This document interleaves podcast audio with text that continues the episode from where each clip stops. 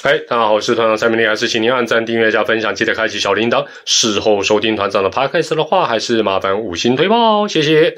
请先开启字幕功能哦，因为这一集的数据啊是比较多了一点。话说，星球季五支球队里有四队哦，四队哦配备洋炮，加上打者对于比赛用球的一个适应，理论上整体的打击成绩应该会有所提升。但是呢，究竟能够提升到什么程度？我们以往会分成一队一队来分析，这一次，哎，我们改用守备位置来分析。一方面呢，安排打线不可能完全不考虑守备；二方面呢，这样更容易看出每一队打线的优缺点，跟他今年进步跟退步的可能性。那我们先从不用守备的指定打击开始吧。去年的全联盟的平均打击率是两成六零。指定打击的部分，全联盟居然只有两成四二，哇，这是一个非常罕见的一个状况。那这绝对也是各队友纷纷找洋炮的原因，因为只要能打，至少摆在 DH 就有进步的空间。唯一有本钱没有找洋炮的，就是乐天。乐天呢，去年 DH 的打击率是五队最佳的两成七七，主要由林红玉及廖健富两人担纲。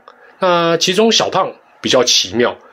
他打 DH 的成绩反而比蹲捕的时候要来的差，不过暴力员的强打众多，今年 DH 的打击率保持在两成七左右，应该是没有太大的问题。接着是富邦的两成六六，邦邦呢打 DH 主要是神拳，那另外呢张晋的高国林也打得不错，今年呢还有洋炮霸地式的加盟，维持平盘的打击率应该也是可以期待的。那狮队去年 DH 的打击率哦是两成四五，整个球季哦尝试了非常多的打者，但始终没有找到这个最佳的人选。那今年至少还有洋炮啊罗萨来助阵，单看打击率的部分，不该有，应该不会再退步吧？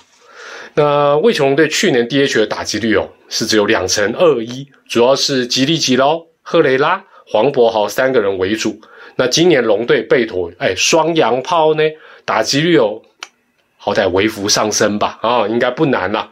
那去年 DH 打击率最糟的就是爪爪哇，这个成绩哦差一点是跌破两成的两成零一，跟龙队很类似啊，好像谁来打都跟中邪一样。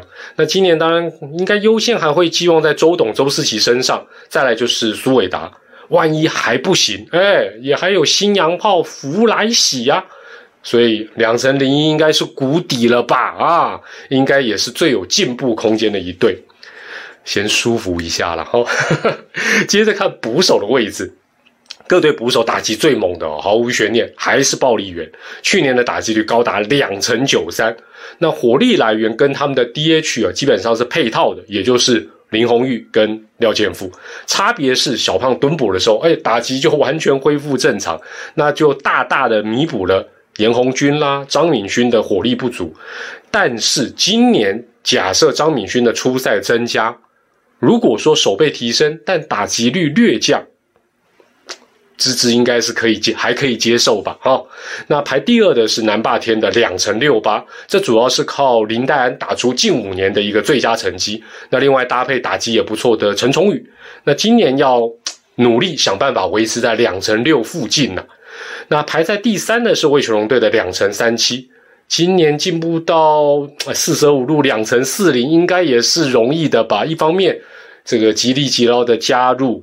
主战的蒋少红应该也渐入佳境，另外刘石豪也不该像去年打这么差，所以这个位置龙队应该是可以乐观看待哈。那邦邦跟爪爪的捕手都是打出最差的两成二六。我们先谈宇宙邦啦，提升的办法分成两个部分，其一哦就是打得最好的张进德多分担几场，尽量由他蹲，这招肯定最有用。再来长远来看。就是同样是状元级的戴培峰，哎，状元咩，好歹要展现状元级的实力。那如此一来啊，这个这个部分邦邦进步多一点，应该是蛮乐观的。那爪爪去年的捕手主要靠高宇杰跟陈家驹，那高宇杰守优于攻，应该是预料之中。但陈家驹去年也变防守型的捕手，这就让爪爪这个部分是吃了大亏。那这也是爪队特别早。能蹲补的洋炮弗莱喜的原因，因为呢，这个 DH 啊或捕手，哎，弗莱喜都帮得上忙啊。加上呢，打击本来就不错的黄军生，爪爪从这两成二六哩哩哒哒，有一个大的进步或有进步，应该问题不大吧？那再来看各队一垒手的打击。去年的最强悍的一样是暴力员，呃，打击王陈俊秀是完全没有受到这个换球的影响。那客串的朱玉贤啦、梁家荣也都很神勇。今年这个位置，这个乐天保持在三成上下的高水准，应该是很正常的了。那前两个位置哦，这个 打击率都垫底的爪爪，哎呀，终于在一垒手的这个打击啊浮上了水面。五十基啦，许基宏这两年越来越纯熟，不只是在他擅长的这个打击哦，连手背都勇夺金手套。那今年有需要的话呢？哎呀，又是弗莱奇了，洋炮弗莱奇也可以作为轮替。当然了，五十基应该都还是希望能够连续第二年全勤啊，可以领全勤奖。那爪爪一垒手的打击率保持应该保持在平盘附近的两成七五上下呢。这个百万爪迷这个部分，一垒应该是可以放心啊，安啦。那邦邦去年一垒啊，以范国成为主，神权为辅。那这两个人当然都是典型的这个攻优于守。嗯，阿内贡干他妈干干嘛怪怪。啊，神权一垒金手套，人家也三连霸呢。那我们是不是要呼叫旅长来解读？哎喂，今年的这个位置，当然了，这个。邦邦又找来洋炮巴蒂斯来竞争，打击率维持在个两成七左右，应该算客气了哈。那龙队去年一垒手的打击率哇，只有两成二一，低迷的原因是什么？主要是帮朱祥林缴了六十二场的学费。那今年有董炳轩啦，另外还有新洋炮泰隆来抢这个位置，打击率两成二一，应该算是最低标了吧？啊，最低标了。那喵喵去年一垒手是。这个这个打击啊，是各队最糟的两成一七，再往前一年是多少？三成零一，哇，衰退的幅度非常惊人啊！讲到这里，失迷这时候整个血压又飙高，矛头一定又指向大学长高国庆。其实他虽然打得不好，但是。仔细看，他不算是打这个位置最差的哦。那包括像郭富林啊、陈庸基等人，守一垒的时候打击都很差。但是你要讲说我中邪，什么守夜没有啦，这扯到手背比较牵强。主要还是这些人去年的打击都陷入低潮。所以，虽然绿色坦克想要再战十年，但球团呢还是能找来啊，也能够守守一垒的这个洋炮罗萨。这个位置的打击率再不提升，应该就要有人转换工作，要隐退。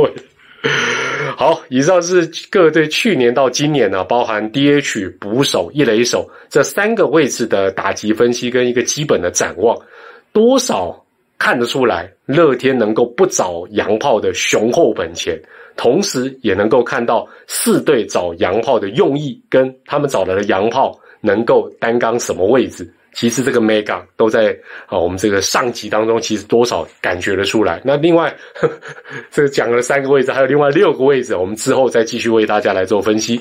那也欢迎大家用留言跟我们分享你的看法，跟你也可以猜看看了。哇，这要猜比较难了。我是团长蔡明，祝大家健康、开心、平安。我们下一回再会，拜拜。